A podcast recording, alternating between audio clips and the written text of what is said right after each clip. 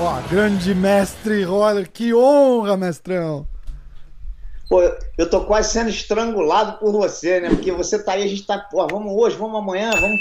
Realmente tá difícil, cara. Porque eu tô viajando, tô voltando, né? A gente com essa época de pandemia aí, a gente tá voltando às atividades e a velocidade não para. Com certeza. E eu viajo muito final de semana, que é para fazer os seminários, para fazer as palestras, para visitar as academias Grace Maitá.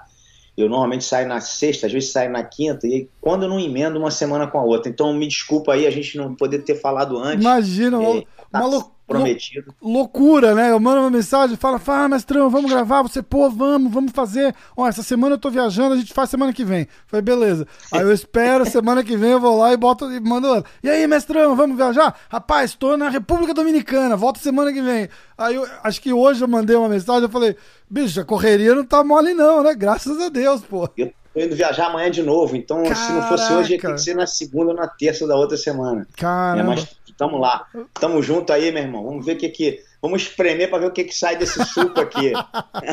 Como é que tá a, a, a Grace Maitá? Como é que é o teu, teu modelo de business? Quantas academias tem? Conta, conta um pouquinho, já vamos, já vamos tirar. Eu comprei umas camisetas, puta, eu, eu amo. Eu acho que quando você pensa em, em academia Grace, assim, a, a, a, o Maitá aparece ali como aquele, aquele grande símbolo, né? Que a gente olha. Eu, eu olho, assim, tipo, com, com até um olhar é, de, de, de saudosismo, né? Tá, Obrigado. Cê acha- É, é- é a minha opinião, pô. Cara, eu acho que o mundo todo teve um, um baque muito grande com tudo que aconteceu, né? Então as coisas estão voltando.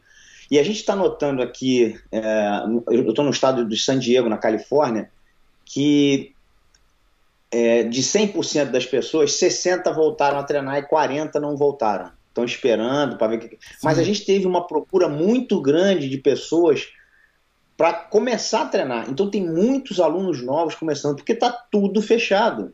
Sim. Então não tem para onde as pessoas correrem, né? Tá, o futebol americano está fechado, as escolas estão fechadas, então não tem atividade. E a gente está meio que aberto com uma, uma meia porta aberta, mas está funcionando, tá, tá no limite, com o número de pessoas é, em todas as academias que podem ser, que é, que é plausível, Uhum. né? Pelo E cada, governo. cada estado tá diferente, né? Cada estado é um diferente do outro. Tem uns que usam máscara, tem uns que não usam mais. É, a, higienização, ela sempre teve, mas agora ela está muito mais presente. Eu acho que não só nas academias de luta, mas num modo geral, todo mundo se higienizando. Estou com gel aqui na frente da minha mesa também. É. Então você está o tempo todo preocupado em estar um pouco melhor. Isso aí a gente deu uma melhorada, deu um- uma assistência melhor. Todo mundo está de olho nisso. E estamos voltando, né, cara? É aquilo. Eu acho que é é uma coisa necessária. O meu pai, ele antes dele morrer, eu fui visitá-lo e eu falei, pô, pai, eu tô indo para os Estados Unidos. Foi a última vez que eu, que eu vi. Ele estava no sítio dele em Petrópolis, a gente almoçou e depois ele, eu fui com ele andando pro quarto, ele tirava uma cestinha, né, de 40 minutos. Aí eu sentei com ele na massa. beira, na beira da cama e falei, pô, pai, eu tô indo embora para os Estados Unidos. Ele olhou para mim, falou, é, né? Eu falei, pô, o que, que você acha? Foi na época de uma recessão, na época da, na recessão que eu tava vindo e tava um negócio complicado de ganhar dinheiro também, ele olhou para mim e falou: é, com o jiu-jitsu que a gente tem, você nunca vai ter problema, porque as pessoas não deixam de comer. Aí eu falei, eu olhei para ele e falei, pô, eu acho que eu não entendi o que você quis dizer. Ele falou, olha, o jiu-jitsu é uma coisa muito barata comparada com tudo que as pessoas têm. Porque se você comprar uma casa gigante, na época de crise, você não compra. Comprar um barco novo, um carro novo, você não compra. Mas você faz investimento em você mesmo, isso você faz. E isso passa a ser uma coisa muito barata. As pessoas começam a tomar mais conta delas nessa época de crise do que qualquer outra época. Você começa a comer melhor, você se alimenta melhor, você, você faz esporte para você, você cuida de você, da sua fisionomia. Então, realmente, você não vai ter problema. Ele falou, pô, você é um, um grande professor. Eu falei, pô, que, que bom escutar isso do mestre. Bom, foi a Uhum. última vez que eu falei com ele, Caramba. entendeu? E ele com essa, com essa visão, realmente é uma coisa impressionante, cara. Ele era demais. Mas completamente à frente do tempo dele, né? Já tava todo mundo aqui quando você veio. pra- Você foi o último a vir? Ah, o Roker tá no Brasil ainda, né? Aham. O Roker, ele dirige a Grace Maitá, a parte Brasil é toda com ele, América do Sul, e ele ainda tá lá, ele fica indo e vindo, mas ele tá lá. É, na verdade, eu fui o último a vir, porque o- tem o Horan que já tá há muitos anos em Los Angeles, Aham. o Royce veio depois, né? O Rickson também tá aí, tá em Los Angeles. Ah, tenho duas irmãs que estão em Los Angeles. Tem o Helson que está no Havaí, fica, né, Havaí, Los Angeles, às vezes está no Brasil, Aham. né, não tem com ele também. Ah, tem eu que estou aqui em San Diego, que é duas horas de Los Angeles. Tem o Roker no Brasil. Ah, tem um irmão meu que está na Espanha. Caramba. Lá também o negócio estava bem complicado. É. A gente tem, uma, tem a academia na Espanha que é do irmão nosso, é o Robin. Ah, muito Então, legal. Falando, falando, eu vou aproveitar o gancho que a gente falou, eu tinha colocado aqui pra falar. Qual que é, o, eu acho que isso é uma curiosidade de, de, de todo mundo, assim. Qual, qual o significado da letra R e da letra K no- nos nomes? Bom, segundo o, o meu tio, né, o Carlos, que é o patriarca da família, Aham. Ele, pô, e- tudo começou com ele. A gente fala, ah, o Hélio, o Hélio. é- Não, o Hélio, eu tive muita aula com o Hélio, que é o meu pai. Porque foi quem eu, eu me convivia mais. Mas o- Claro. o, o Carlos é o patriarca, quem né, estruturou e começou isso tudo aí. E ele acreditava muito na força da letra. A letra R é uma letra forte. Por isso, a grande maioria dos nomes são com a letra R. Fora a letra R, o nome ser diferente, segundo ele, não sofre influência de um outro nome que já existe. Por exemplo, o Alexandre é tudo mais ou menos parecido. Não que seja, mas Sim, sim. né, o Rodrigo. Então você não sofre influência de nome nenhum, segundo o meu tio. Então ele procurava uma letra muito forte, que é a letra K e a letra R, e sem procurando não ser uma, uma- um nome parecido com outro já existente, para ficar Entendi. livre de qualquer influência, segundo Muito ele. legal. Bem muito, interessante. Muito legal, muito legal. Aí você vem, você vem aqui para os Estados Unidos e já, já tinha acontecido. Você você estava viajando muito com com, com, o Rickson. O, o Rickson estava tava no camp do Royce pro UFC1, não era isso? Você, eu não, eu não sei se você tava. E aí o Rickson vai tava. lutar no Japão e você vai pro camp do Rickson como head coach do Rickson, né? É, na verdade, o Rickson não precisa de head coach, né? Aí eu fui como irmão, convidado, e que no final a gente acabou que a conexão foi boa. O Rickson é um cara que é muito humilde, quietão do jeito dele. As pessoas às vezes não conhecem ele, vê ele de um outro jeito, mas ele é muito quietão. E ele me chamou como irmão. E no final eu estava dando instrução para ele, e eu falei: caramba, eu muito novo, até me senti assim, porque mais novo que ele e muito novo na época para mim, uma coisa muito é, totalmente diferente. Foi ele que te deu a E- faixa preta? É, foi o meu pai com ele, né? Foi teu pai Na com verdade, ele. meu pai era vivo na época. É. Que era Foi aquilo que eu, tava, que- que eu tava pensando, né, exatamente no, no que você tá falando, né? Devia rolar um pouco de constrangimento, assim, por ser mais novo e falar, tipo, Não, eu, tô, eu tô dando instrução pro mestre, né? E no final eu acabei, eu acabei a coisa, entendeu? no começo, muito, muito pisando em ovos, e depois eu comecei a me soltar. Eu falava o que eu não queria, eu não gostava, eu falava, e a gente discutia isso. Isso foi uma coisa, foi bem natural, bem legal. E o Rickson, o Rickson ele, ele, ele me escutava nesse ponto, entendeu? Tinha coisa que ele não gostava e falava, porra, eu não gosto disso aí não. Então tudo bem, vamos mudar, vamos pro outro. E, e era normal, entendeu? Porque eu tinha, que, eu tinha que aceitar isso também. Mas, na verdade, eu não fui como técnico, eu fui como irmão e parceiro, entendeu? E acabei virando um pouco assim, ajudando como um técnico, vamos dizer. Claro. Porque, pô, o jiu-jitsu do Rickson na época era muito mais é, à frente do que o meu, eu era muito novo, inexperiente ainda, né? Como o Hollis também, né? Que era acima do Rickson numa época, Aham. e depois o Rickson chegou nele, assim vai.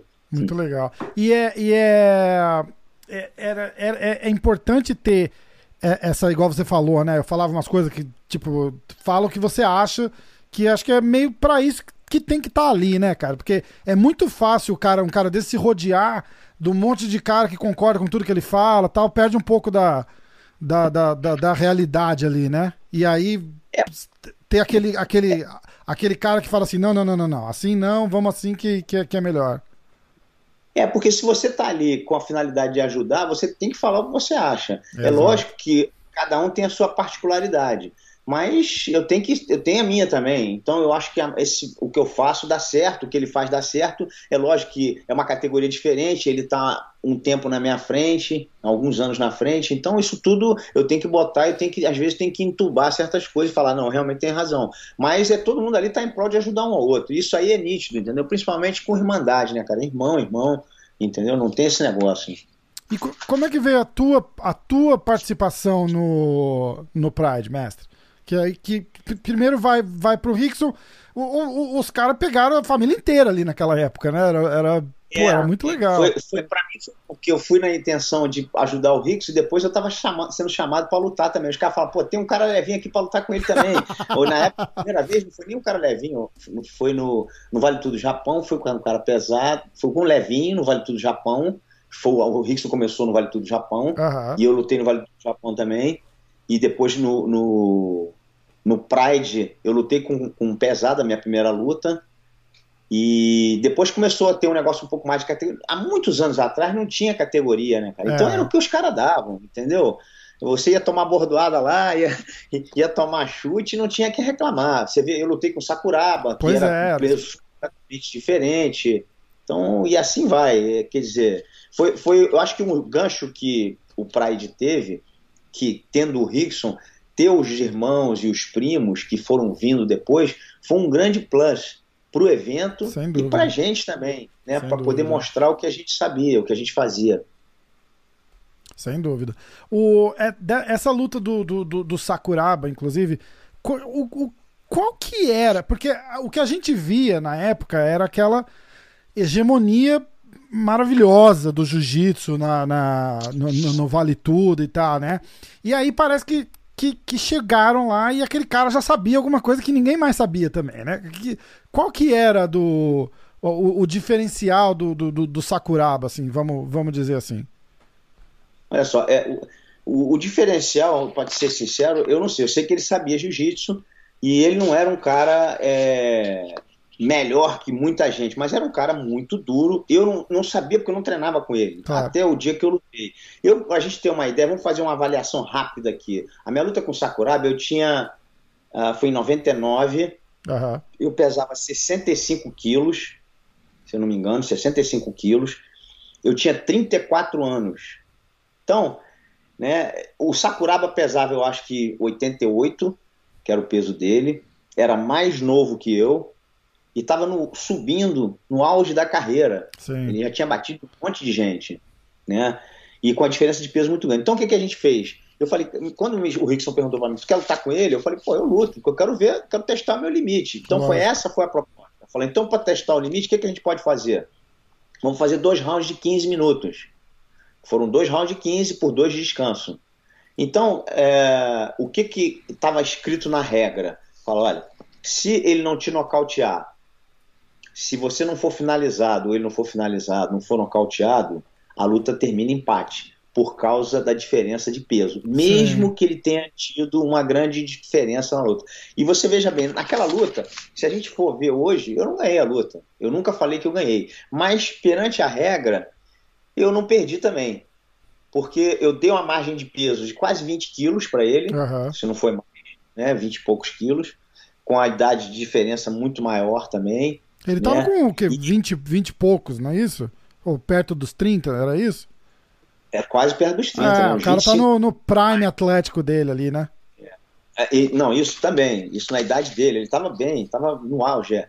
Enfim, ah, então tudo isso contribuiu para que a gente fizesse esse, esse estilo de, de, regra e valesse. E quando a gente começou a luta, ele começou a me bater, ele bateu muito na minha perna, ele realmente teve muito vantagem.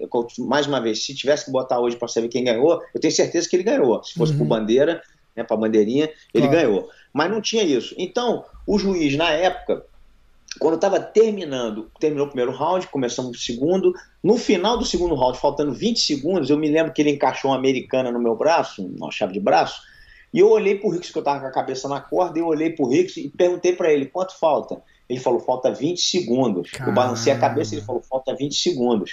Quando ele falou falta 20 segundos, eu falei, pô, o cara não vai, não vai pegar meu braço. Nesse exato momento, o juiz parou e deu a vitória. Eles estavam conversando, ele pô. com o Sakuraba. Em japonês, em japonês legal pra caralho, né? Aí eu falei, porra, nesse momento o cara parou a luta e deu a vitória pro Sakuraba. Eu falei, eu não bati, eu não bati. Então, isso é uma coisa que me, me magoou muito, porque eles estavam ali, depois eu comecei a entender, eles queriam forçar uma luta do Rickson com ele. Sim. Tipo... E se eu empato com ele com muito menos peso, não tem justificativa de se entendi, trazer o Rickson. Entendi. Então foi exatamente. O Rickson vinha vingar a sua derrota. Exatamente, caiu a ficha, exatamente. Entendi. E aí acabou que essa luta ficou enrolando, enrolando e acabou não tendo por uma, umas a particularidade do Rickson. É, o Rickson, é, o Rickson fala abertamente, abertamente sobre isso. A, a hora que, que chegaram a oferecer, acho que é, é ia ser uma das maiores bolsas do, de, de Combat Sports da, da, do, do, do, Vale Tudo, né? Porque uh, ele fala que na época que ele lutava, o Mike Tyson já ganhava 30, 40 milhões de dólares por luta. Mas. E, e aí aconteceu aquela, aquela fatalidade. E ele Essa falou fatalidade que foi que mais, né, que foi o falecimento do filho dele, Isso. e aí acabou que a coisa se postergou, ficou cada vez mais longe e acabou se não se fazendo mais. É, é a, hora que, a hora que chegou na mesa de novo já não era relevante. É, é né, o Sakuraba já não estava mais no, no, prime dele, já tinha perdido um monte de luta, aí não tem, não tem porquê. Mas o Sakuraba foi vingado, meu irmão. Foi vingado pelo Vanderlei, um monte de gente bateu nele. Pra caralho, né? Verdade, verdade mesmo. É, Puta merda. Como é que é bom também. Puta merda, verdade, verdade. Eu tive com o Alan Góes aqui e o, e o, e o Góes fala dessa chave de braço aí que ele, que ele pega, era, era a especialidade dele, né? Ele, que ele, ele é, pe é pegou o Renzo nessa também, né? Se você vê a chave de braço na foto parada, ela tá pegando de um jeito que ele não tem mais para onde apertar. Hum. Ele tava pegando errado a, a, chave de braço. Eu falo isso toda hora. Quando eu vejo, eu vi a foto, eu falei, cara, ele não tinha mais para onde ir. E ele falando com, com o juiz, e eu olhando para ele, falando, mesmo, o que vocês estão falando aí? Peraí, pô. Foda, né? Entendeu? É uma coisa, é, do, no meio da briga ali, a coisa acontecendo, é, é difícil. E você num país que não é o teu, né? É lógico, é, os caras puxaram, é tudo, é tudo em prol do, do evento, de acontecer claro. um outro evento, evento com o Rickson, eu até entendo, entendeu? É, mas, enfim. De enaltecer o cara deles também, né? Tipo, pra, pra vender luta sem ter que trazer vocês pra lá o tempo todo, né? Tipo, ó, o Sakuraba é. era, o, era um dos ídolos do Pride também, pô. Então, para eles é ganhar, ganhar de vocês era, era 100% interessante ali, né? Ele deve ter olhado é, pro juiz e falado assim: ó, pegou, pegou, vai, vai, quebrar, vai quebrar, vai quebrar, e o cara para. Veja bem, a luta ele ganhou, mas por causa da regra, se, teria, se fosse um empate e terminasse, ele, ele terminou, o juiz não podia ter terminado a luta, isso não é uma briga de criança que você intervém e fala agora vai machucar, para. Eu, no mesmo evento, eu vi um japonês sendo massacrado e o juiz não parou. Eu é. vi um japonês no mesmo evento quebrando o braço e ninguém parou. E quer dizer, no, quando é um cara do Ocidente com o do Oriente, a coisa muda de figura. Isso que me deixou um pouco magoado. Mas, Sim. enfim, é, a gente está aqui porque isso tudo é, é história, entendeu? Para mim, foi uma coisa de uma relevância muito grande pelo fato de eu ter test, me testado é, com o meu peso, com um cara muito forte e com um cara que estava no auge da forma, né, cara? E eu já, já descendo, né? Eu tava com 34 anos, eu tava Sim. bem, mas não é mais um, um garoto de 26, 27. Claro. É completamente diferente. Exatamente. Mestre, eu queria perguntar da, da relação entre surf e jiu-jitsu. Tem, tem alguma coisa a ver aquela parte do contato com a natureza ou era só porque tava todo mundo no rio mesmo e quando não tá treinando vão pegar onda? Não, o surf é uma coisa pô, bem legal, cara. É, é, porque a gente está o dia inteiro na academia. O Rio de Janeiro é um calor danado, 40 graus, né? Aquela história. Uhum. E aí você acaba tendo que dar uma fugida para dar um mergulho na praia e aí tem o surf. Eu, na verdade, comecei no surf. Primeira vez que eu me vi no surf foi roubando uma prancha do Helson na Rua Barbosa, na casa lá que a gente via com, com os mais velhos, eram os mais novos, que é Royce, o Roker e o Royce, Royce, o Roker e eu, com o Rickson, Helson, Orion, no outro apartamento. E a gente ia lá e eles tinham sempre. Uma vez a gente roubou uma prancha, estava tendo uma ressaca na praia de Botafogo. Eu e Royce roubamos uma prancha do Helson e fomos cair na praia de Botafogo. Quando a gente voltou, botamos a prancha de volta no lugar. Aí o Helson falou: moleque, pegou minha prancha? Eu não, Helson, peguei tua prancha. Falou, rapaz, o porteiro me falou que vocês saíram com a minha prancha. porteiro que aguentou. Sequei a prancha toda, né? Falei, pô, o cara me entregou, filha da mãe. Mas essa foi aí que começou a minha, o meu negócio com o surf. O Royce chegou a surfar um pouco também, o Roca não surfa, mas é uma coisa que eu acho muito interessante porque é com a natureza, entendeu? Você, eu acho que é bem parecido com o jiu-jitsu, porque quando você está treinando, quando você está treinando, especificamente, quando você está treinando, você esquece os teus problemas. Você esquece as tuas dívidas, os teus problemas em casa, alguém doente, alguém com problema. É lógico que depois que você bateu o teu carro, depois que você sai dali, tudo volta. Mas aquele momento é o teu momento. Né? É uma coisa muito boa para você. E o surf é bem parecido com isso. Quando você está pegando onda, você não está preocupado com conta que você vai pagar, com criança que vai para a escola, com mercado que você tem que fazer, né, alguém doente em casa. Então é uma coisa que é uma terapia muito gostosa. Tá, eu, tá focado eu, só naquilo mesmo, né? O surf estão sempre junto, é. Ah, muito legal, muito legal mesmo. Você, você falou um pouquinho do, do, do, do Rickson e do, e do Hollis. Como é, como é que era? Você, você presenciou a, a, a, a, troca de, de, de, de bastão, né? Praticamente, vamos, vamos chamar assim. Cara, a galera fala muito, treino, treinos legendários, né? Que fica aquelas... São dois caras muito especiais. Eu, quando era bem pequeno, eu, eu treinei com o Ricks, treinei com o Rods, mas eu fazia muito aula do Rods, que era em Copacabana, na Figueira do Magalhães 414. Eu ia lá, porque eu pegava um ônibus na frente da minha residência em, em Botafogo, na São Clemente, era um circular. Ele me largava em, na frente da academia, eu saía, treinava, depois entrava no ônibus e ele me deixava do outro lado igualzinho.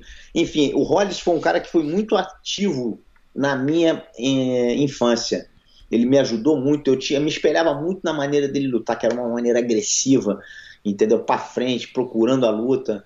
Eu gostava muito de ver ele treinando. E pô, ele amassava todo mundo um peso bem magrinho e pegava os caras pesados e fazia um negócio, eu falo, impressionante. Eu vi ele treinando. Então eu me espelhei muito, eu aprendi muito com ele. E depois que ele faleceu, eu vinha treinar com o Rickson. Eu passei para o centro, que era na Rio Branco 151. Uhum.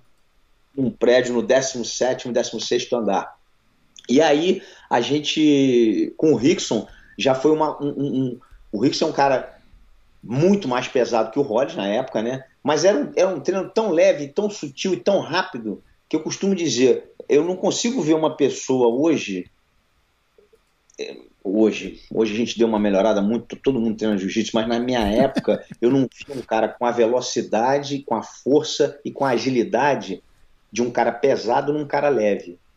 O Rickson treinava comigo levinho, mas com a velocidade, entendeu? Com agilidade. Era gostoso de treinar. Tomava um amasso, mas era bom. Uhum. Né? Não era aquele cara grotesco lutando e te amassando, mostrando na força e na, na pressão. Era na técnica. E o Rickson foi o, o, segundo, né, o segmento do meu segundo pai, ou seja, o Hollis o primeiro, o Rickson o segundo, e aí, entendeu? A gente teve uma conexão muito boa. Mas foram os dois caras muito importantes, eu acho que não só para mim, mas dentro de um cenário do jiu-jitsu geral. Eu, se eu tivesse que enumerar quatro pessoas muito importantes, eu falaria o Carlos Grace, o Hélio Grace, cinco, vamos dizer, o Carlos Grace, o Hélio Grace, o Carson Grace, o Hollis Grace e o Rickson Grace. E ainda vou botar mais um, que é o Royce, que se não fosse o Royce ter feito o que ele fez, a gente não estaria aqui hoje também. Né? Exatamente. Então, são seis nomes. Aí você puxar, ainda vou puxar mais um, que é o Renzo, que para mim é o cara mais político de é toda a fase do jiu-jitsu, é ele. Todo mundo é ele que fala com todo mundo. Ele fala com o mendigo, fala com o catador de lixo, fala com o rico, com o pobre. É, é um cara super legal, entendeu? Espontâneo. Então, a gente tem muito isso no jiu-jitsu, né, cara? Graças a Deus. É, é o que a gente recebe que a gente dá de volta. Exatamente. Eu vou contar de novo, a galera do podcast deve estar de saco cheio da minha história com o Rickson. Fiz uma aula com o Rickson, né? O, Renzo, o Renzo fez a ponte aí, eu tava na Califórnia, e aí eu fui fazer uma aula com o Rickson, né? Eu tô tendo um flashback da vida, né? E aí, sabe Deus o que, que o Renzo falou para ele? Deve ter falado, porra, é meu aluno aqui, ó, dá, quer fazer uma aula com você? Aí o cara fala, meu aluno aqui, o cara já deve pensar, tipo, nível de Gordon Ryan, aqueles malucos lá, né, porra? Aí o Rickson me liga assim, porra, ô, aqui é o Rickson, tudo bem, cara? E eu já, puta que pariu, o Rickson no telefone, aquela coisa. Falei, qual é o seu objetivo em querer fazer uma aula comigo? Você tá treinando pra competição? Eu falei, não, não, não, não, não, mestre. Porra, sou faixa azul, eu quero fazer uma aula do básico. Do teu básico. É, é isso que eu quero aprender. Pô, então vai ser um prazer te mostrar o jiu-jitsu invisível. Eu falei, pô, o que é o jiu-jitsu aos meus olhos? Aí eu falei, mestre, os seus olhos são os únicos olhos que interessam. Aí ele falou, porra, então tá marcado. Eu falei, puta. Foi foda, foi demais. Você imagina se tivesse, tivesse botado na fogueira, hein? Você já pensou, cara? Pô, vai lá, ensina uns leg lock pra ele aí. Eu falei, caralho. Mas foi. E aí foi, foi muito legal. Fez aula, a respiração e tomamos um açaí depois do treino. Batemos um papo. Foi assim, um momento glorioso da minha história do, do jiu-jitsu. É um, cara, é um cara sensacional, né, cara? É um cara sensacional. Ó, é, queria falar um pouquinho da, da, da, dos lados da família e da, um pouco da diferença de foco. Vê se você concorda comigo. O, o, o lado do, do, do, do teu lado. o teu lado é, é a, o, o, foco do jiu-jitsu é mais em é, self-defense, né? Tipo, é, defesa pessoal, em português, né? E o lado, lado, É, o lado do, do, do mestre Hélio, certo? E aí o lado do mestre Carlos é, é, é mais focado um pouco para a parte de competição, competitivo, esportivo, ou eu estou falando bobagem? Cara, eu vou te ser sincero, é, se o meu lado fosse só de defesa pessoal, eu não teria sido quatro vezes campeão mundial, Sim. eu não teria lutado vale tudo, eu não teria sido campeão pan-americano, várias vezes campeão brasileiro. É, uma coisa que o velho falava é o seguinte, o jiu-jitsu é completo. Esse é um princípio que a gente tem que usar. A arte marcial, ela é, ela é completa, né? Se você imagina um médico que se forma e se gradua em médico, a doutor, e não sabe aplicar uma injeção. Sim. Né? Eu acredito muito que o lutador de jiu-jitsu, ele um faixa preta, ele dificilmente ele vai apanhar na rua. Sim. Pelas qualidades e pelo tudo que ele já passou, mesmo que ele não saiba a defesa pessoal. Que claro. muitos deles falam, ah, não, eu sei, eu, né? e muita gente não sabe, a verdade é essa, entendeu? A defesa pessoal é uma parte do jiu-jitsu que é de você não ser agredido na rua. Exato. Entendeu? Eu uma vez perguntei para um aluno meu, para um amigo meu, no campeonato de jiu-jitsu, campeão mundial, eu falei, olha só, como é que tu faz, faixa preta, eu falei, como é que tu faz para sair de uma gravata? Ele virou para mim e falou, olha, ninguém me pega numa gravata. Eu falei, pô, realmente, quem é que vai pegar um cara que tem uma visão de luta e que tá com esse reflexo apurado numa gravata? Aí eu falei, mas e se te pegarem? Ele falou, ninguém me pega numa gravata. Eu falei, bom, então vou mudar a pergunta. E se pegarem o teu aluno numa gravata, uhum. como, é que, uhum. como é que ele sai? Você sabe, você sabe sair? Você sabe ensinar para ele? Aí ele parou e falou, porra, eu não sei sair da gravata.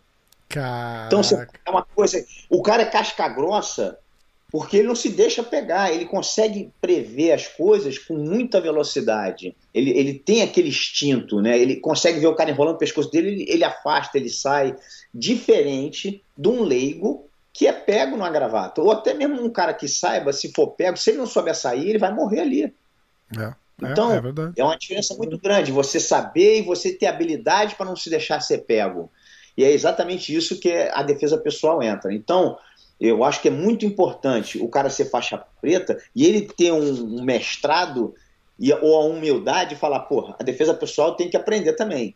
Porque o jiu-jitsu de competição não é defesa pessoal. Tem muita coisa que aparece, que é tá junto, mas não é. Né? A gente tem bloqueio de soco, pisão, Exato. a gente tem gravata. O foco é outro, né? O foco não é, é, é fazer uma submission no cara, você tá se defendendo, né?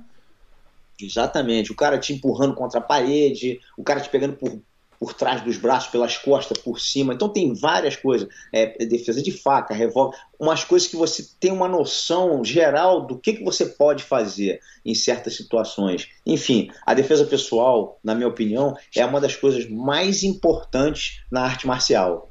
Todo cara que entra hoje, todo Veja bem, 100% das pessoas que procuram uma academia de arte marcial hoje, elas não procuram para ser campeão mundial de nada. Elas procuram para aprender a se defender.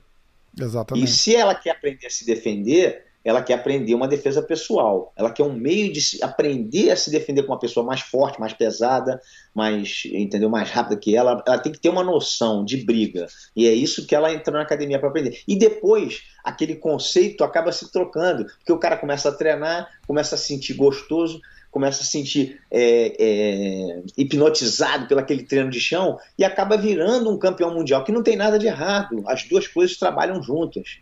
Mas não vamos falar que o jiu-jitsu competitivo é defesa pessoal, não é. Exatamente, exatamente. E quando eu falei o seu lado, eu não estava falando o seu específico, eu estava falando o teu lado da família. É, o, o, o era do, do, do foco em, em, em, defesa pessoal, é. entendeu? Não, não quis... É, o, velho, o velho sempre deu, deu, muito foco nisso, entendeu? Mas eu tenho. O, todos os outros sabem também. É, independente de, eu não sei se eles, eles acredito que todos eles ensinem isso também. Aham. Eu não estou com eles todos os dias, mas eu, todos sabem né? Pode até ensinar menos ou mais, mas todo mundo Sim, na família sabe. Exatamente. Que era uma coisa que era é, não era vendido, era obrigado a se fazer e a se saber, entendeu? Você tem que aprender a se defender, a bloquear um soco, entendeu? A fazer um clinch, entendeu? A defender uma, uma gravata. Isso, isso, tudo era o nosso dia a dia. Eu desde pequeno aprendi isso. Não é uma coisa nova que agora que eu estou competindo eu tenho que aprender isso. Não, isso uhum. sempre foi visto durante o período da minha da minha trajetória no jiu-jitsu, né? Eu comecei a treinar jiu-jitsu com três anos de idade e não aprendi com três anos a competição. Eu é. aprendi o cara me empurrando, eu fazendo base, o cara querendo me dar um tapa, eu bloqueando, pequenininho já bloqueando, andando para cima. Então era o que a gente aprendia, entendeu? Eu não tinha noção de competição. Eu competi sim a primeira vez com seis anos de idade. E aí a coisa foi, né? Ah, vou competir uma vez ou outra, aí comecei a competir. E é uma coisa que eu gostei, eu tomei gosto por competição. Eu talvez tenha sido um dos caras na família, não sei se o maior, mas um dos caras na família que mais competia de kimono. Competia muito, eu gostava de ir lá, eu gostava da adrenalina, eu gostava de me ver no meio das quatro linhas, entendeu? Com aquele negócio de ponto e vantagem. E o meu pai era um pouco contra, porque ele falava: pô, isso aí tu não precisa disso, isso aí tu não tá provando nada para ninguém, porque com o tempo não se tem como se provar, porque às vezes o cara te ganha uma vantagem. E realmente ele tinha razão, mas era uma coisa minha que eu gostava. Exatamente. E era isso que isso, isso vai fazer uma um gancho para um outro tópico que eu tinha separado aqui. Eu, eu, fiz uma resenha, a Rosa arrumou uma resenha pra gente fazer com o pessoal da, da, da, da velha guarda. Eu vou chamar os caras de velha guarda, eles vão ficar puto comigo, mas só pra gente entender de, de, de quem que eu tô falando, com o pessoal da Carson Grace. E aí eu peguei os caras meio de supetão assim e falei, bicho, vamos fazer um top 5 aí. É, os melhores do jiu-jitsu. Foi, acho, acho que foi uma parada dessa. E todos ali, assim, foi unânime, colocaram você como o, o, o assim, um, um dos, dos maiores competidores e dos caras mais técnicos, assim, foi, foi unânime, foi muito, foi muito legal ouvir isso. Competindo é, no jiu-jitsu, que dava, dava, enchia o olho de ver. Se você tivesse que fazer um, um, um top 5 do, dos seus é, do, do, dos maiores para você do, do, do jiu-jitsu. Não vamos falar de, de MMA, de, de jiu-jitsu de repente competitivo, uma era, uma, uma, época da sua, da sua era, assim, só pra gente não falar ah, mestre Hélio, mestre Carlos e, e, e, acabar rápido essa lista, assim. Cara, eu, olha só, eu, eu, tenho que ser honesto. É, é eu vi muito o Hollis competindo. Para mim, o Hollis era um cara que voava abaixo pelo peso, pela facilidade, entendeu? O cara tinha um sangue no olho, tinha vontade, determinação. Então, o Hollis, para mim, é o primeiro nome que eu venho. Depois, logo na sequência, eu tenho o Rickson, que foi com quem eu, eu já peguei o meu segundo gancho claro. e, e, comecei a treinar mais com ele. O Rickson era um cara que era peso, força, técnica, tudo alinhado num corpo só, com uma velocidade muito grande, com velocidade de um cara leve num corpo de um cara pesado. Então, o Rickson. Ah, cara, eu tenho o Roger, que era, é fantástico, fantástico né, cara? Né? Então é, dispensa comentários. Roger, caramba, agora tá funilando. tá. o Hollis. Ah, eu vou sair, vou sair da família, então. Eu vou sair agora. Então, depois do Roger, do Roger eu não podia deixar de falar no nome do Bochecha, que é um cara que né, ganhou tudo. Né, foi 10 anos campeão de absoluto, então é um cara que realmente joga para frente, é, impressionante, muito bom. Qual seria o outro nome? Então... Ai, caramba, que eu posso vir aqui. Ah, deixa eu ver se eu consigo puxar um leve aí, né? Um levinho. Caramba.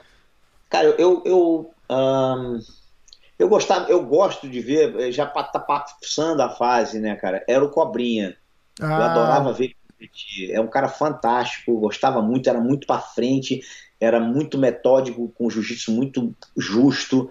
Eu gostava muito. Mas eu gosto também dos Mendes, também que também já não estão competindo mais, que são do meu peso, eu tenho que lembrar deles.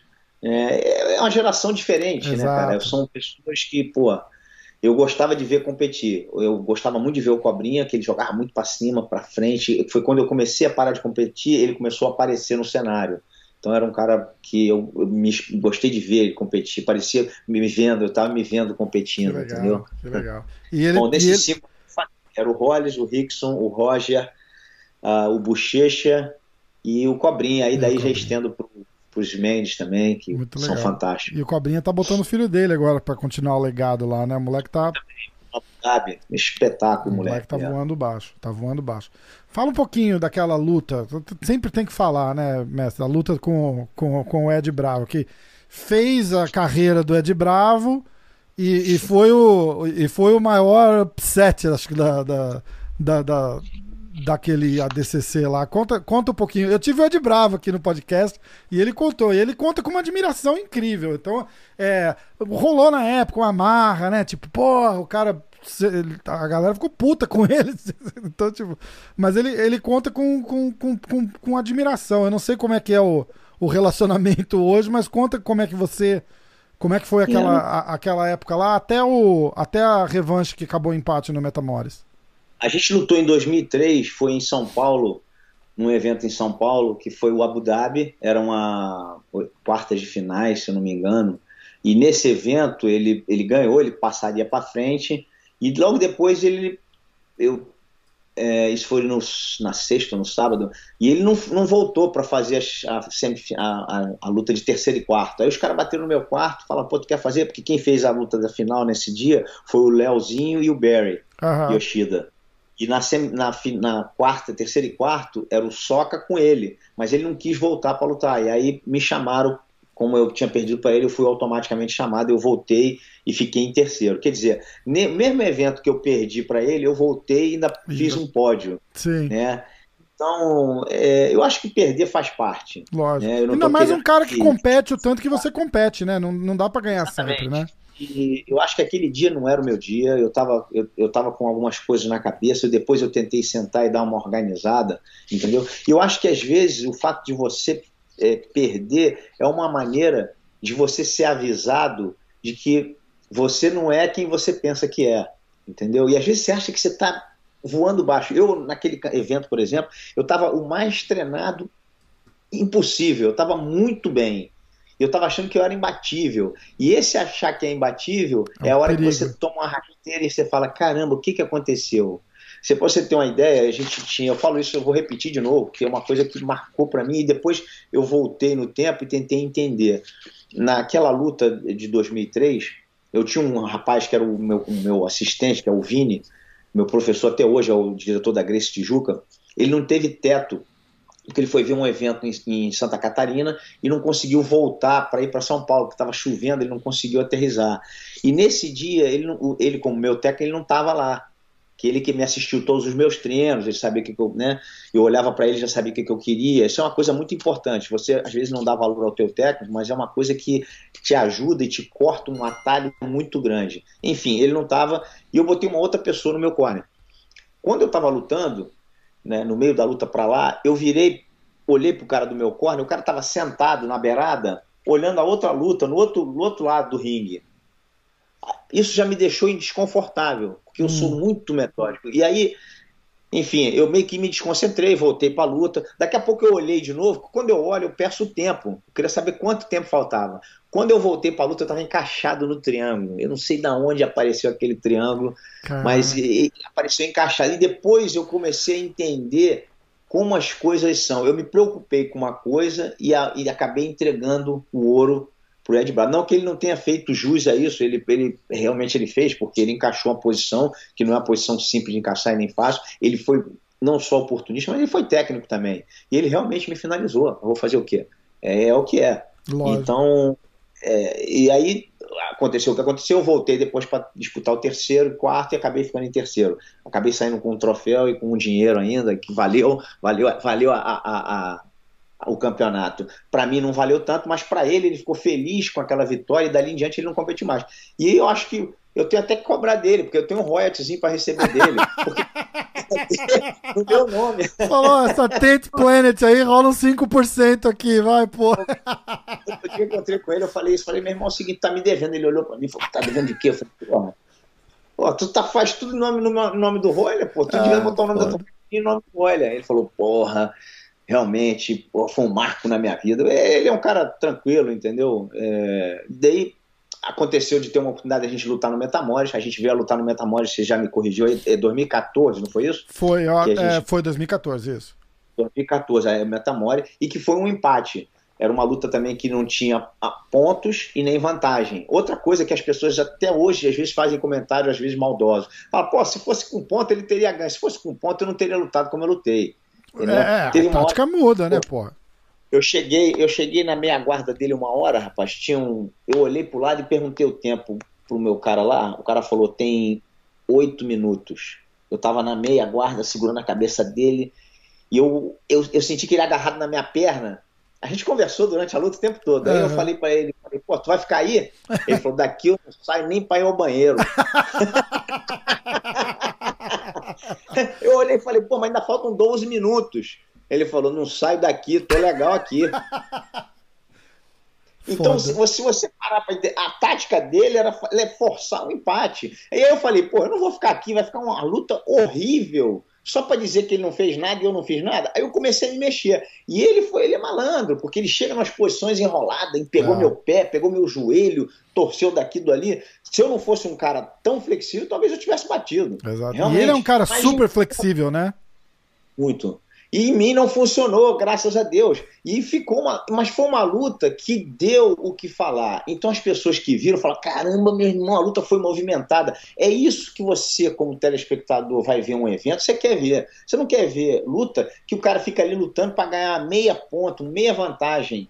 No é. mesmo evento, para você ter uma ideia, tinham muitos campeões mundiais. E teve alguém que depois veio falar para mim e falou: olha, eu não consegui ver luta nenhuma antes porque as lutas eram todas paradas. Luta é. de 20 minutos, o cara quase dormia na luta. A tua luta foi uma coisa que o cara vai pegar, não vai, saiu. E passou, não passou, raspou, voltou. Então, porra, eu tenho um aluno meu que falou: meu irmão, minha mulher não entende nada de luta.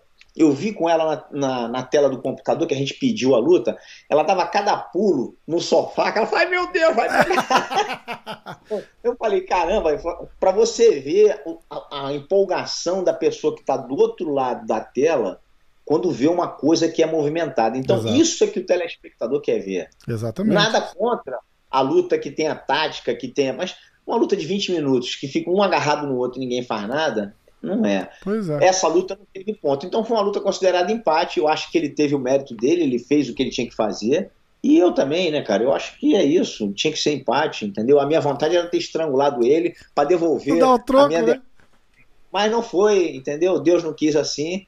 E uma coisa é certa: eu sou, tô feliz e sou feliz com tudo que eu fiz dentro e fora do jiu-jitsu. Eu não, eu não olho para trás e falo, pô, essa derrota aí, não, ele teve mérito. Não, todas as derrotas que eu tive, os meus adversários tiveram méritos. E se eles não tivessem lá, eu nunca estaria do lado de cá, não só para melhorar e para mim poder evoluir também, Exato. que é uma coisa fundamental. Né? Esse esporte é o único esporte que quando você cai, você cai sozinho, cara.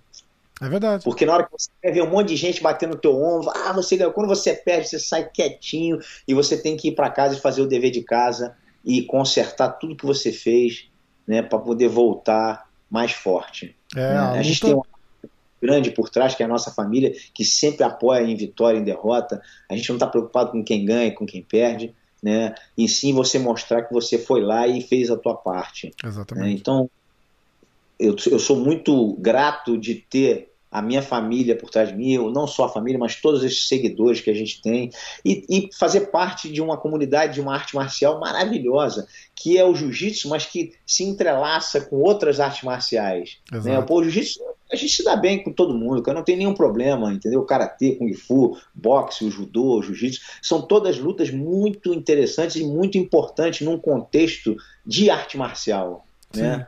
Então, eu acho que isso é importante a gente lembrar. Verdade. Eu tive o Jean Jacques aqui no, no podcast e a gente tava falando disso. Eu falei, tem uma, tem uma, uma brotherhood no jiu-jitsu que você não vê em outra arte marcial, né? E, e, é. e, e, não fica só dentro da academia de jiu-jitsu, meio que igual você falou, né? Espalha para todas as artes marciais, né? Todo mundo se dá bem com a galera do jiu-jitsu. É, é, eu acho que de, de não ter que trocar porrada ali, sparring, chute, não sei o quê. Eu acho que cria uma outra mentalidade nos caras, inclusive na hora da competição. Você vê lutador de MMA, o cara que vem do jiu-jitsu, quando o cara perde uma luta, o cara, o cara sabe lidar muito melhor com a derrota do que um cara que não vem desse, desse background de, de, de competição de jiu-jitsu. Você entende o que eu tô querendo dizer? Sim. Os caras, os caras competem uma... tanto, perde, ganha, com essa, e com essa cabeça boa, aberta, com essa mente aberta, né? Que o cara fala, porra, perdi, vou olhar o que aconteceu e vou melhorar na próxima. Ao contrário de outros que vão lá, tipo, puta, minha vida acabou, e agora? O que, que eu vou fazer?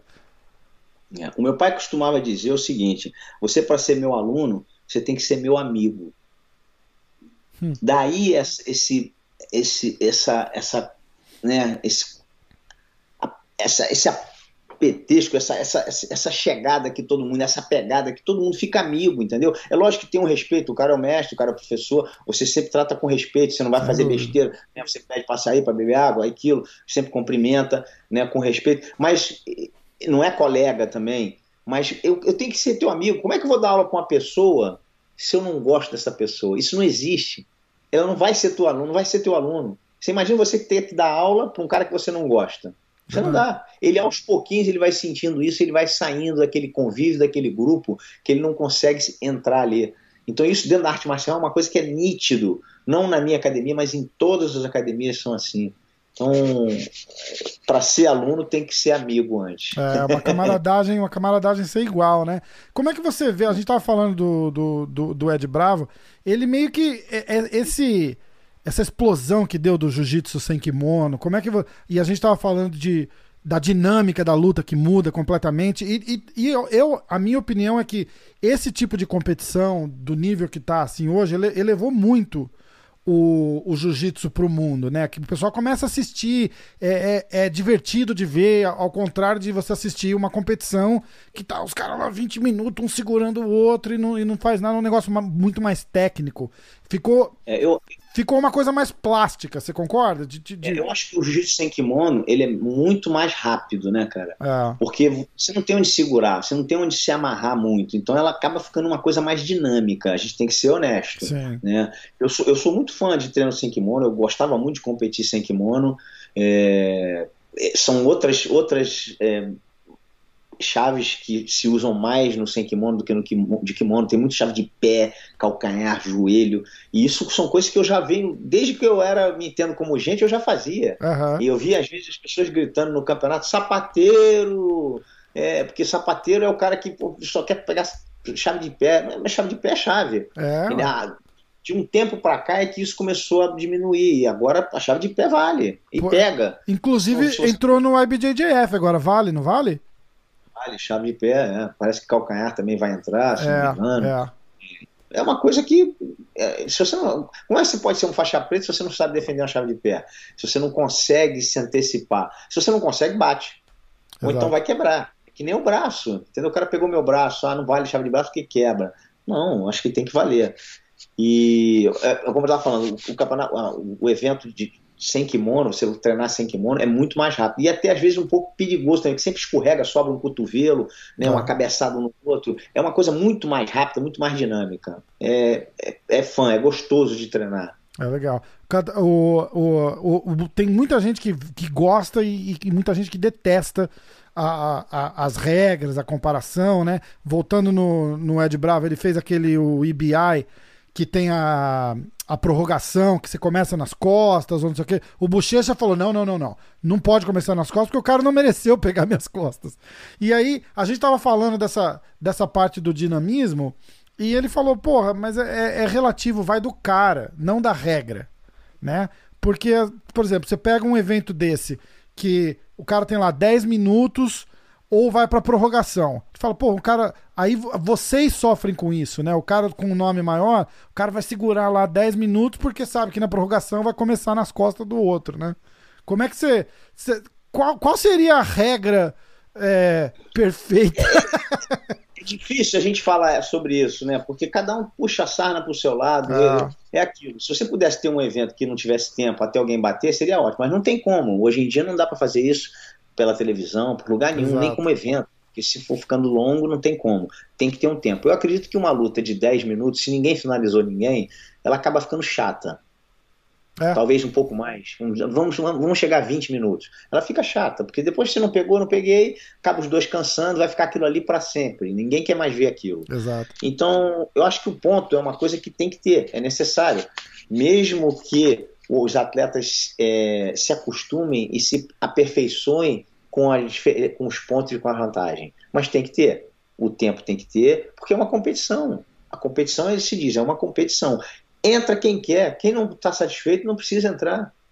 Se você acha que você, o teu modelo de campeonato, de, de, de, competição, é treinar com o teu parceiro na academia, que você treina com ele durante uma hora e você no final de 59 minutos você consegue pegar ele, você acha que é isso que você gosta, fica na academia. A gente não pode fazer um evento para cada tipo de pessoa, porque senão né? não tem como ser televisionado, não tem como ter espectador olhando. Você imagina um cara olhando uma luta de faixa preta que não tem tempo. E são dois caras duros. Uhum. Acaba que uma hora de luta, tu fala, meu irmão, pô, não quero mais ver isso, né? Entendeu? Depois eu vejo é. na internet quem ganhou. Exatamente, vê o finalzinho e pronto. Ela levantou o braço do cara porque Foda. o cara esqueceu e deixou dar uma, uma vantagem. Então é. É, é difícil a gente fazer um, uma coisa certa. Eu acho que a luta tem que cada vez ser mais dinâmica. Né? O, o, o jiu-jitsu está caminhando para uma hora que os caras estão começando a, se, a, gostar de se acomodar e, e, segurar a luta. E isso não pode. É. A, a, vantagem tem que ser contra o cara de cima e tem que ser contra o cara de baixo. A punição tem que ser contra o cara de cima e contra o cara de baixo. Porque isso é que faz o dinamismo da luta. Porque você tem uma luta de 10 minutos que ninguém faz nada, é mole, eu fico descansando. É. Você vê no judô, por exemplo, as lutas são mais curtas e são bem dinâmicas. E o juiz puxa o tempo inteiro da punição. Entendeu? Se você parar, o cara punição. E é uma luta muito dinâmica. Parece que você lutou em 3, 4 minutos, você lutou 10. Exato. Porque é o tempo todo é veloz. Exato. Entendeu? E é isso que eu acho que a gente tem que tentar mudar um pouco, ou tentar aos poucos se adaptar e se ajustar. Que é o que está se fazendo, a confederação trabalha muito com isso, tenta fazer com que a coisa fique dinâmica, né? Curso de. Não é fácil você ter um juiz que dê uma resposta rápida, porque os dois caras são muito rápidos, muito bons, e você puxar um ponto, puxar uma vantagem, às vezes, né? Ter uns dois bandeirinhas são fundamentais, porque se o cara der errado, os dois bandeirinhas vão consertar, né? A gente é humano. O juiz erra também, cara, entendeu? É aquilo, você não vê hoje, futebol tá tendo o VAR, que o cara pede para ver o telão de novo, ele erra, ele entendeu? Ele, ele se dá o direito de errar e falar, pô, não, eu, eu marquei errado, tá certo, não é pênalti, ou é pênalti. É, né? é, então, maravilhoso isso. Não sei qual foi a grande polêmica, qual o problema do cara falar, ó, só um minutinho aí que eu vou olhar ali e já volto. Vai lá, olha e, e, faz uma decisão, né? Hoje tem um cara no ouvido dele falando, olha, tem três juízes lá na outra mesa falando, olha, isso aí que você marcou, acho que não é não. Aí ele tem que ir lá ver. Então, isso, isso é, é justo, entendeu? Porque a gente está trabalhando com pessoas, com humano. Exato. E a, a, existe a, a, chance de errar. Quantas vezes eu, quantas vezes eu lutei e fiz coisa certa, e quantas vezes eu falei, ih, cara, não era para ter feito isso, eu errei. Entendeu? E às vezes para consertar demora um tempo, que você tem que dar uma volta enorme, e o tempo às vezes não dá tempo, é assim vai, né? É, é. Nosso esporte é muito gostoso, cara, é muito é satisfatório é poder estar tá ali né? principalmente dentro das quatro linhas, para quem é competidor, que eu gosto de competir, porque você é o único que, que dá a resposta na hora que você quer. É, não faz diferença o quanto o teu técnico vai gritar para você do lado de fora, se você não fizer o que ele está falando, você que decide. Exato. Então a coisa está na tua mão, é você que manda, é você que faz. É muito interessante, entendeu? E lógico, isso a gente está falando no aspecto de competição a arte marcial também é defesa pessoal. Né? Exatamente, né? exatamente. A gente tem aí uma das maiores academias de, de jiu-jitsu do mundo, que são alunos nossos também, que são os Valentes em Miami. Uhum. Eles trabalham muito com essa parte de defesa pessoal. Muito. Mas a gente tem o foco é defesa pessoal, praticamente, né? O foco é defesa. Nós tem muitos competidores e muito casca grossa. Chega lá para fazer um treino duro, tem também. Você não acha que é só negócio de defesa pessoal, não. Tem uns malucos que botam a luva lá e que fazem trocação também. Entendeu? Existe isso também. Se achar que você vai chegar lá e ah, só faz em defesa pessoal. Não é só defesa pessoal, não. Tem muito casca grossa lá também. Ah, entendeu? Muito legal. Como todas as academias, né? Os caras estão ali por trás, ninguém sabe quem é quem, e, né, e quando você vê, o couro come. Exatamente, exatamente. Mestrão, é, da, da Grace Maitá, é, onde é que o pessoal pode se informar? Como é que. Passa Instagram, website, essas coisas, eu vou colocar na tela aqui e a, a, é, ajudar a botar mais uns alunos lá para treinar, pô. Mandar todo mundo treinar jiu-jitsu. É. Vocês conseguem me seguir aí, ver a, a, história, tudo que eu vou, tudo que eu faço. É, o nosso site da Grace Maitá é www.gracemaitá.com, tá. né, que é a nossa onde vê todas as filiais do mundo inteiro. E você consegue ver. A gente tem a parte do Brasil também, que tem muitas academias que estão juntas, mas é o meu irmão que toma conta, que é o mestre Roker, é, que está hoje segurando essa barra no Brasil ainda, que a maioria vem embora, mas o Roker está lá. Tá lá, ficou, forte. né? E, e, a gente tem uma turma muito boa no Brasil também, que são os professores das filiais todas, são muito bons. Né? A gente tem hoje aí filiais em vários lugares, não só no Brasil, mas tem Argentina, tem Peru, tem os Estados Unidos inteiro, a gente tem a Austrália, bastante academia na Austrália, Nova Zelândia, tem nas Ilhas Reuniões, né, que é um, um Thiago muito bom também. Então a gente tem aí bastante academias. Então, Sabe de tá cabeça tá quantas? É, eu não tenho esse número de cabeça, mas a gente tem um, um, um, grupo bem, bem coeso e todo mundo procurando né, ser honesto com o que aprendeu e com o que faz para retribuir e passar para os alunos. Muito legal. Muito legal. Mestre, eu vou botar o vídeo. A Rose fez um depoimento para você e eu vou colocar no eu vou colocar na tela ali. Eu quero que você eu quero que você assista só. Vamos ver. Eu só apanho de mulher, meu irmão. Ah, eu tenho quatro é... filhas maravilhosas. Minha mulher é uma coisa doido. Como é que é essa história aí? E só, e só, e só mulher, elas treinam jiu-jitsu também? Como é que rola ah, ah, porque antigamente, a, a, na, na, família, a, a mulher não, não, não era para treinar, né? Isso é mais uma, uma coisa moderna, né?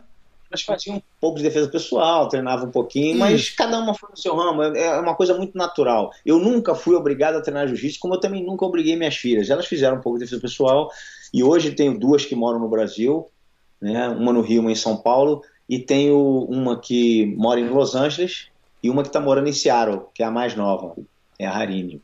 E as duas mais velhas moram no Brasil, a segunda mais nova, a Raoni, mora no, em Los Angeles. É. Então, e elas. E, eu elas... aqui com minha mulher, somos nós dois, viu? apanhando o tempo inteiro e tomando estrangulamento. demais, demais. Pera aí um pouquinho. Eu vou colocar o, o vídeo aqui. Pô, agora tudo tem que confirmar online, é um saco fazer o. A minha filha tá fazendo a aula aqui, eu também tenho filha. E ela tá fazendo as aulas em casa, e aí fudeu o laptop dela já. Aí ela pegou o meu. Né? E aí eu fiquei com, com o laptop fudido, lógico, é a vida, né? A Tem filha mulher também, então é, é, a gente tá no mesmo barco, mas que a gente gosta. Oito anos, é foda, né? É foda. A minha tem oito anos, mas eu já, eu já consigo ver o que, que vem pela frente. Você bota esse, esse... Você, você depois você isso aí vai no YouTube, depois você me manda, né? Eu te mando. Eu vou te mandar um. Eu te mando o link. Eu vou colocar no ar isso sem ser a semana que vem, na outra. Aí eu te tá. mando o link. E aí eu vou te mandar um websitezinho que você chama, acho que YouTube Monkey, alguma coisa assim. Você só bota o link lá e ele te dá a opção, você faz o download. Aí você posta onde você quiser. Não, não ligo, não tem essas. Não tem frescura, Obrigado. não, pô. Cadê?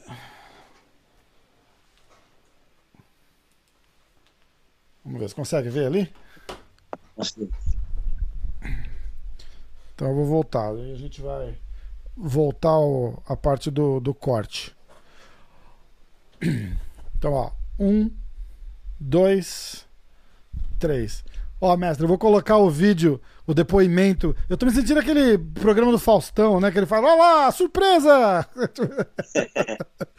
Arquivo confidencial, né? Não, mas não tem pegadinha aqui, não. Vamos lá, ó. Então, quando eu penso no tio Roller assim, cara, a, a, a, eu sempre tenho umas histórias que eu lembro dele quando eu era criança, né? Eu sempre lembro a gente se divertindo muito na casa do vovô, a gente funcionava assim, a vovó Margarida mandava naquela casa como se fosse um hotel 15 estrelas, né? Aham. E a, a gente brincava muito, se divertia muito e tudo. E eu tenho um sentimento de gratidão por ele muito grande. O tio Roller é um pouco das pessoas da minha família que defende a minha família a todo custo. E ele às vezes até avisa pra gente estar de repente num casamento ruim. E ele avisa, e aí você não quer ouvir, mas depois você fala: caraca, ele tava certo. Tava certo, né? Foda. Ele assim premedita as paradas de vez em quando, Aham. entendeu? Ele é foda. E ele é um cara, tipo assim, ele, quando meu pai veio morar aqui nos Estados Unidos, eu sou muito grata a ele. Minha mãe sempre falou, ensinou isso pra gente, que o tio Roller ficou lá no Brasil e ele pagava todas as nossas contas, pagava o child support, né, que seria pensão toda da Aham. gente, e da minha irmã. Ele cuidou da gente no Brasil sempre muito, estava sempre por perto, sempre um tio que defendia a gente. E ele tem isso nele, de a família, para ele, o, o sangue corre mais do que qualquer coisa. É importante para ele isso. É um defensor nato da nossa família. E acho que a gente devia escutar ele um pouquinho mais. Eu, eu tenho esse defeito de ouvir ele um pouquinho mais. E é, é legal eu essa. lembro que é tipo assim, era demais para é- Eu ia falar que é é legal essa parada porque a, a, a diferença de idade não é imensa. Então ele era bem novo. Apesar de ser tio, ele era um tio novo também, É. né? Quando vocês eram, quando vocês eram crianças. Muito legal. Nossa, minhas amigas são, amigas, são loucas por ele até hoje. e muito bem casado o tio Royler, mas pô, minhas amigas falam: caraca, teu tio Royler, hein? Caraca, o que é isso, cara? Meu tio, respeita.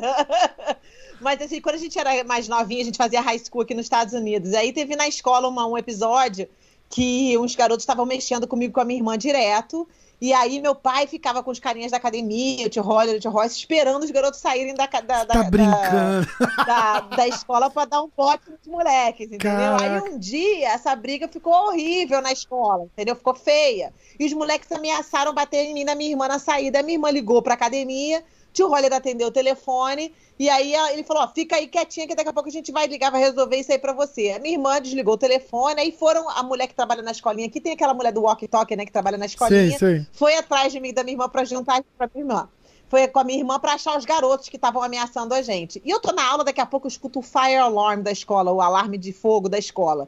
Quando eu saio da sala de aula pra ver o que, que tá acontecendo, tá o tio Royler, meu pai, tio Royce, é uma porradaria comendo dentro da escola. Você tá brincando, Eles- cara. Eles foram na escola, cara, e pegaram os moleques. Mas não, não amassaram muitos meninos, não, entendeu? Foi só pra, tipo, pra dar uma apreensãozinha assim, de Aham. boa, sabe qual é? Mas aí o que aconteceu, aparentemente, foi que o meu pai e o tio Royce falaram: olha, vai por trás pra segurar os meninos pra eles não correrem, que a gente vem daqui pra encontrar com eles pra conversar. Só que o tio Roller é bem agitadinho, né? Então o tio Roller foi já, bum, já levou os moleques pro chão, já começou a loucura. Aí tava todas as crianças na escola gritando, fight, fight, fight. Quando eu olhei, eu, meu pai! Ele assim, correndo, o que que tá acontecendo? Aí tava fazendo aquele negócio todo. E foi uma confusão danada, mas assim, você vê a natureza dele sempre de defender a família, de cuidar da família, e ele faz isso como, como ninguém. Eu não tenho nada do que um total respeito por ele como pessoa, como ser humano, como homem. Ele tem seis filhas, não, quatro filhas. Eu digo seis, porque eu e Rihanna a gente se incluiu ali, né? incluiu ali, né? filhas. Ele ajuda a Cauã Caulista, tá todo mundo, a mulherada toda. E ele sempre foi um tio que você sabe que você pode contar com ele se a, se a merda der merda mesmo, você sabe que você pode ligar pra ele, que ele vai estar ali pra você, porque ele é realmente espetacular. E eu sou extremamente grata, sempre fui ensinada a ser, não sou ensinada a ser grata a ele, mas sempre fui porque ele é. Tio Royler não tem como, né? Não tem como. Massa, muito legal. Aí, Muito vou legal. mostrar um videozinho que a gente tem de família aí, você bota junto no meio do que eu tô falando, pra não ficar só olhando pra minha cara. Aí Tá. você bota, gente, eu vou botar um videozinho exclusivo pra você, hein, Rafa? Só pro MMA O hoje. vídeo Que história, que roubada dos moleques. Os caras nem sabiam onde tava se metendo, né? Não, é, a situação foi, foi meio chata, porque a coisa mudou, ficou um negócio meio doido assim, mas depois ficou tudo certo. Chegou os policiais, e aí os caras eram alunos nossos, e aí foi, foi entendido que os caras estavam meio que é, perturbando as meninas, elas eram menores. Os garotos, até novos também, mas uns garotos novos enormes, cara, fortes, entendeu? Aham. E a gente, eu era bem novo quando eu vim pra cá, eu tinha a primeira vez, eu tinha 17, 18 anos. Então, mas os garotos eram bem maiores do que eu. Molecada aqui é muito alta. Os caras são, são tudo grandão aqui. É um porte físico completamente diferente do que a gente tá acostumado no Brasil, né? É, mas foi tudo bem, a Rose maravilhosa, a Riane também, pô, é, o que ela falou é verdade. Família é família, né? Então, se mexe com a tua família, vai mexer com você também. Tá então, certo. a gente tá junto aí pra sempre. É Exatamente. Mestrão, Muito legal. que honra esse papo, muito legal, muito obrigado. E vamos, vamos mantendo, vamos mantendo contato e de repente daqui uns meses, a hora que acabar essa pandemia louca, a gente faz outro, diz como é que estão as coisas, dá um, um update pra galera aí, ia ser uma honra. O podcast está aberto, qualquer projeto, qualquer seminário que você quiser divulgar, me, me fala que eu, eu faço com o maior prazer e o maior carinho do mundo. Bota o pessoal para me seguir aí, arroba roilergrace.com, arroba roilergrace, desculpa, no Instagram. E, pô, parabéns aí pelo MMA hoje. Rafael, pô, tu é o cara, foi muito bom também ter conversado contigo. Você tá aí atrás de mim, querendo me estrangular e eu escapo tempo, você. né, pô? Pressão, que é pressão. Grace, Grace Jiu-Jitsu, pô. Sou faixa azul, mas a pressão é grande. Isso aí, meu irmão. Sucesso aí, vamos falando aí. Um grande Bom, abraço aí. Mestre, muito obrigado, viu? Boa noite. Junto. Até mais.